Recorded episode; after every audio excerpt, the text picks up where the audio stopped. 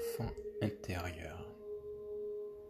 En chacun de nous se trouve un enfant qui souffre à cause des moments difficiles traversés pendant l'enfance. Accueillez-le dans l'instant présent. Rassurez-le en l'enveloppant de votre tendresse.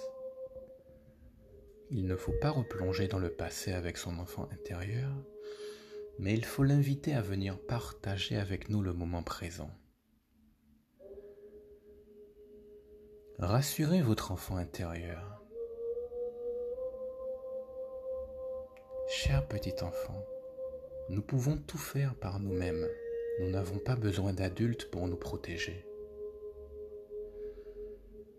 Cher petit enfant blessé, nous avons grandi. Aujourd'hui, nous sommes capables de nous protéger, de nous défendre nous-mêmes. Nous pouvons parler, nous pouvons écouter, nous pouvons partager, nous pouvons écrire, nous pouvons dialoguer avec notre enfant intérieur. Avoir une communauté spirituelle attentionnée permet de faciliter la pratique.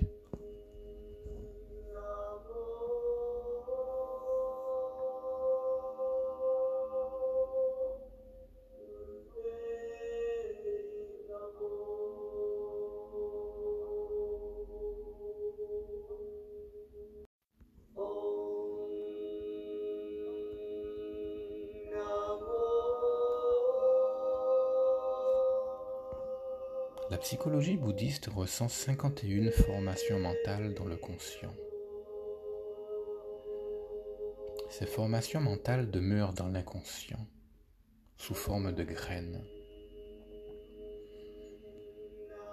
La respiration de pleine conscience permet de reconnaître notre corps comme notre véritable demeure. Nos formations mentales ont besoin de circuler entre le conscient et l'inconscient. Il ne faut pas les bloquer au risque de développer des maladies mentales. Nous évitons la souffrance parce qu'une partie de notre mental située entre conscient et subconscient nous pousse à rechercher constamment le plaisir, évitant à tout prix la souffrance. Ce sont les manas en sanskrit. Pour nous protéger de cette souffrance, nous refoulons ce souvenir au plus profond de notre inconscient. Notre capacité à comprendre la souffrance permet de développer notre compassion et notre amour. C'est parce que nous avons souffert que nous connaissons la voie de la libération, de l'amour et de la compréhension. Sans souffrance, il n'y aurait pas de bonheur. En l'absence de souffrance, nous n'aurions pas la possibilité d'apprendre. Le bonheur est impossible en l'absence de compréhension, de compassion et d'amour.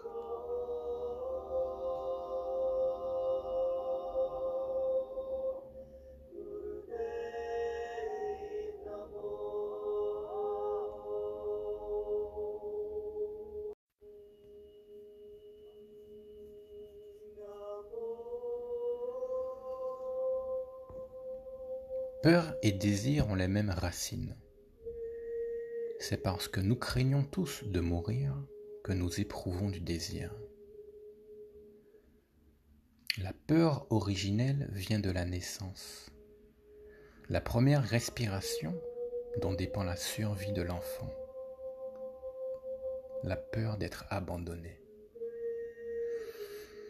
Le désir originel vient aussi de la naissance, de la, du désir de survivre.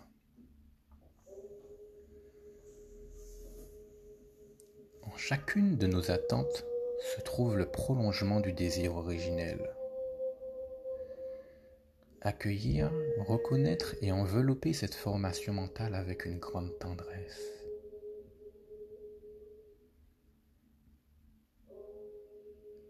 La pratique des cinq remémorations du Bouddha permet de se libérer des peurs originelles.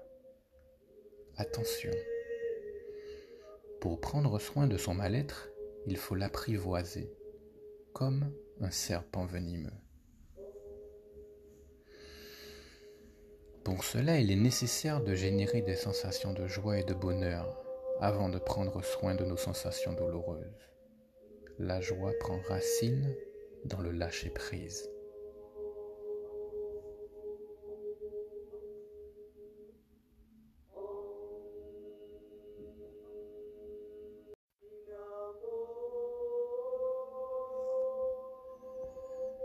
Nous pratiquons afin d'atteindre le cœur incommensurable.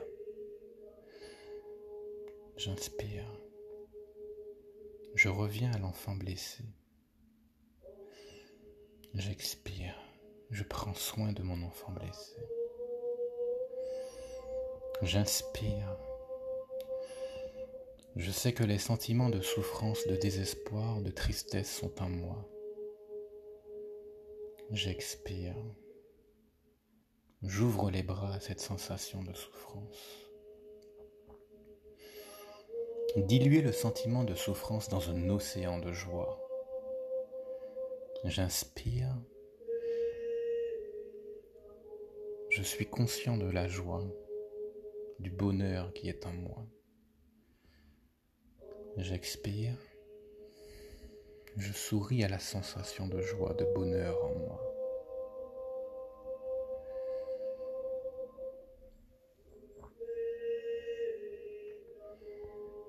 Un cœur tout petit ne peut pas supporter les souffrances subies d'une personne ou de la société. Transformer la souffrance consiste à la baigner dans la lumière de notre pleine conscience. Nous devons, pour cela, avant tout renforcer et stabiliser notre pleine conscience. Commencez par prendre conscience de votre corps.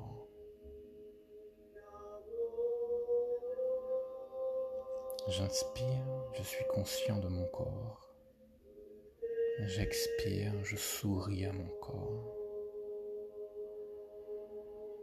J'inspire, je prends conscience de mon inspiration. J'expire, je suis conscient de mon expiration. J'inspire, je suis conscient de mon corps. J'expire, je relâche toutes les tensions de mon corps. Puis, pratiquons maintenant la pleine conscience pour chaque partie de notre corps. J'inspire, je suis conscient de mon cerveau. J'expire, je souris à mon cerveau. J'inspire, je suis conscient de mes yeux. J'expire, je souris à mes yeux. Nous pouvons continuer cet exercice pour les autres parties de notre corps, nos oreilles, nos épaules, nos poumons, notre cœur.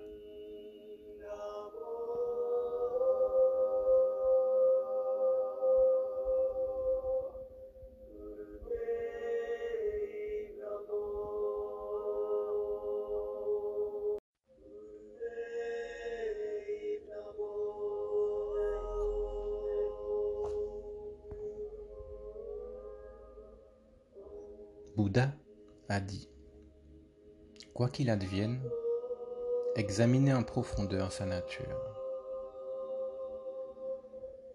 Dès que nous comprenons l'origine et la nature de notre souffrance, nous sommes sur la voie de la guérison. L'objet de la méditation est de regarder quelque chose en profondeur afin d'en découvrir l'origine.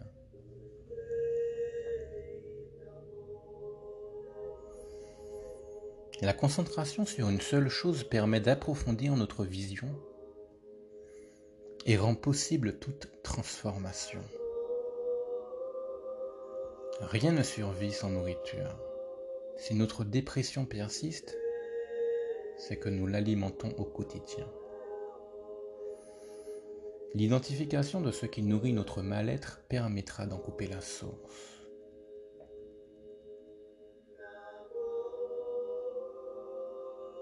La pleine conscience permet d'entendre la voix de l'enfant intérieur qui appelle à l'aide. En prenant soin de nos émotions avec la pleine conscience, nous pouvons en percevoir les racines. Si nous percevons d'où vient notre souffrance, celle-ci pourra s'apaiser naturellement. Par l'approche de la pleine conscience, nous pouvons accéder au domaine des sensations. La méditation ne fait pas souffrir, au contraire, elle apporte joie et bonheur. Parfois, la pratique de la pleine conscience pour nos souffrances peut être inconfortable, mais au final, cela nous fait du bien. Si nous essayons constamment d'éviter la souffrance, nous ne laissons jamais à ces semences bénéfiques la possibilité de germer. En acceptant notre souffrance, nous pouvons lui apporter de l'énergie positive avec la pleine conscience et ouvrir la voie de la libération et de l'éveil. Même si nous n'avons qu'une vague perception de notre blessure, nous devons rentrer en contact avec elle de façon à utiliser notre vision profonde et à la reconnaître. J'accepte de souffrir car en ressentant la douleur, je pourrai apprendre et ensuite obtenir de, de bonnes choses.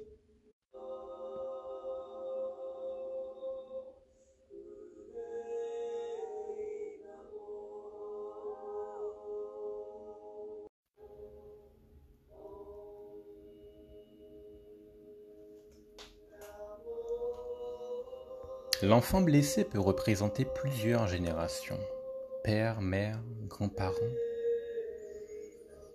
Quand nous accueillons notre enfant intérieur, nous accueillons aussi ceux des générations qui nous ont précédés. Nous pouvons aider notre proche à comprendre et à avoir de la compassion pour leur enfant intérieur.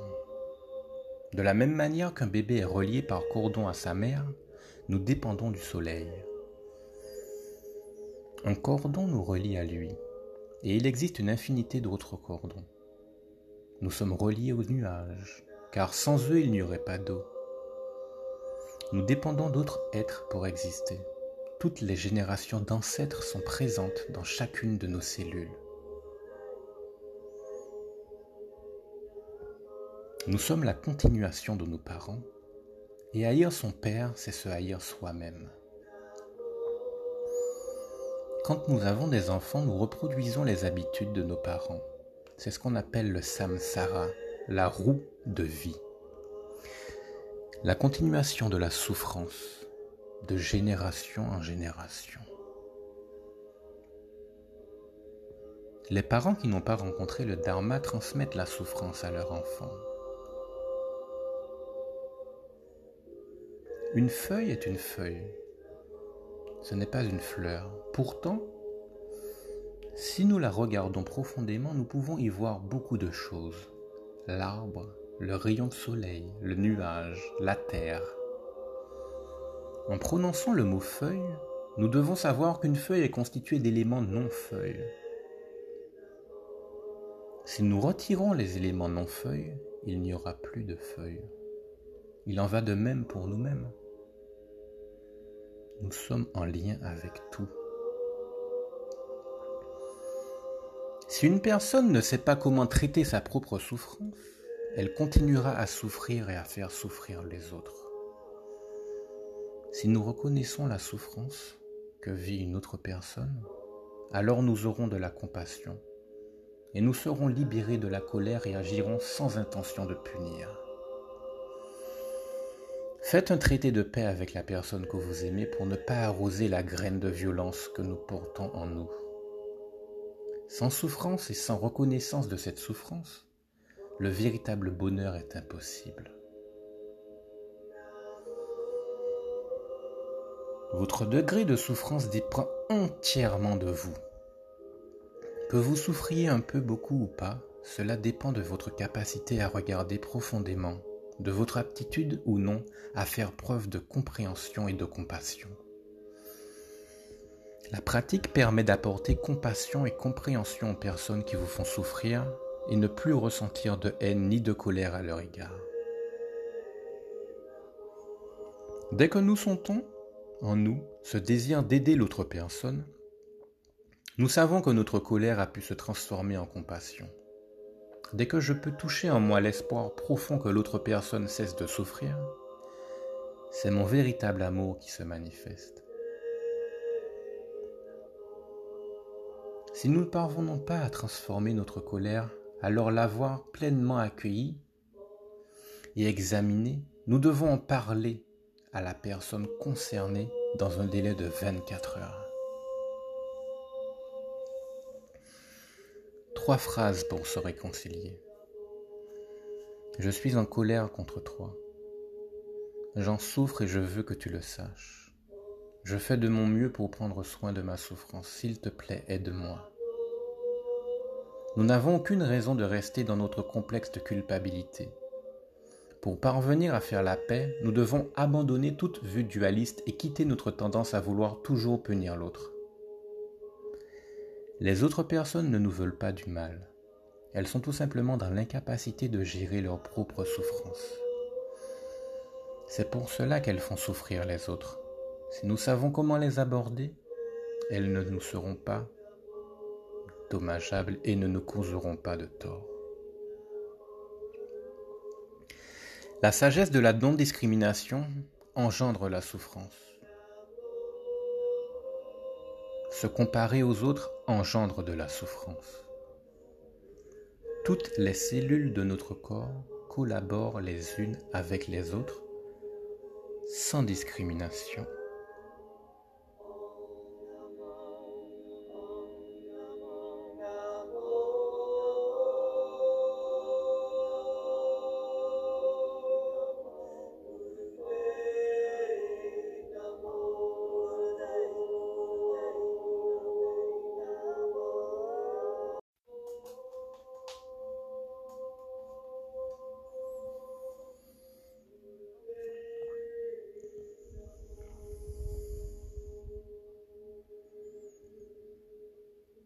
Le bouddhisme aborde les trois mondes. Le monde du désir, le monde de la forme, le monde de la non-forme. Nous avons tous la capacité de dépasser nos désirs et nos pulsions. Par la pratique, nous pouvons laisser notre monde du désir derrière nous et accéder à la joie et au bonheur. L'évolution de l'homme Homo erectus, l'homme debout, Homo habilis, l'homme adroit, Homo sapiens, l'homme pensant, et Homo conscius, l'homme conscient, le Bouddha. C'est notre conscience qui relève notre anxiété et notre angoisse. Si nous savons comment utiliser cet éveil, cette pleine conscience nous parviendrons à discerner où nous nous trouvons. Nous percevrons alors ce qu'il est bon ou non de faire. Le bodhisattva, c'est l'être d'éveil et le but de tous les véhicules enseignés par le Bouddha. C'est l'esprit d'éveil, l'esprit d'amour. La méditation de la bienveillance ou la méditation méta, cette méditation de l'amour est adaptée du Visuddhi Magga, la voie de la purification, du Bouddha Gosa, une systémisation des enseignements du Bouddha qui date du 5e siècle.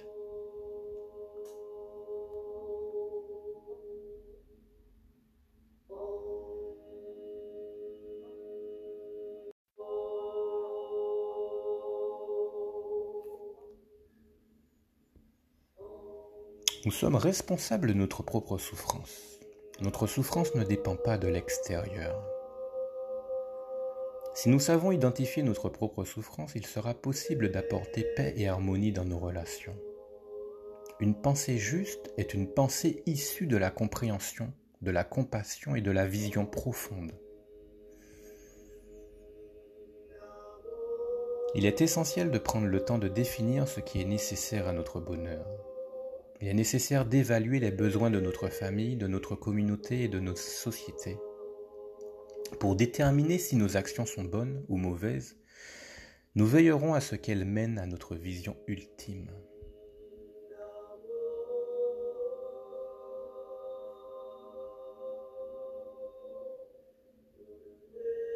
À l'origine de tout comportement, il y a la volition.